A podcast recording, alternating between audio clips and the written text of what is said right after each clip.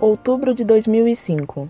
Caro professor Orlando Fedeli, sábado passado fui me confessar na Igreja São Francisco e, por fim, o padre me perguntou se eu era muçulmana, apontando para o meu véu. Espantada com a pergunta, respondi que era católica. Então, o padre respondeu jocosamente que não, que só os muçulmanos usavam véu. Se o comentário viesse de uma pessoa comum, eu não me abalaria, mas como veio de um padre, fiquei em dúvida sobre a questão. Se o senhor pudesse me esclarecer essa dúvida, ajudaria muito. Muito obrigado.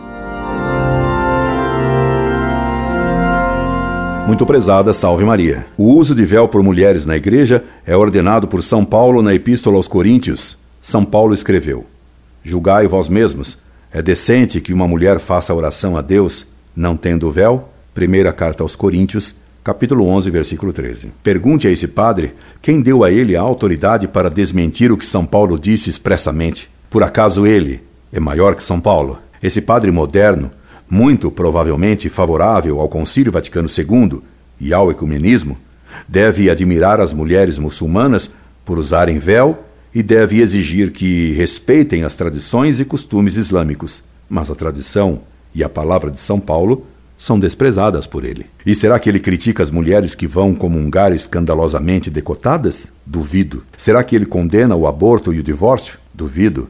Será que ele condena que um frade use trancinha? Duvido.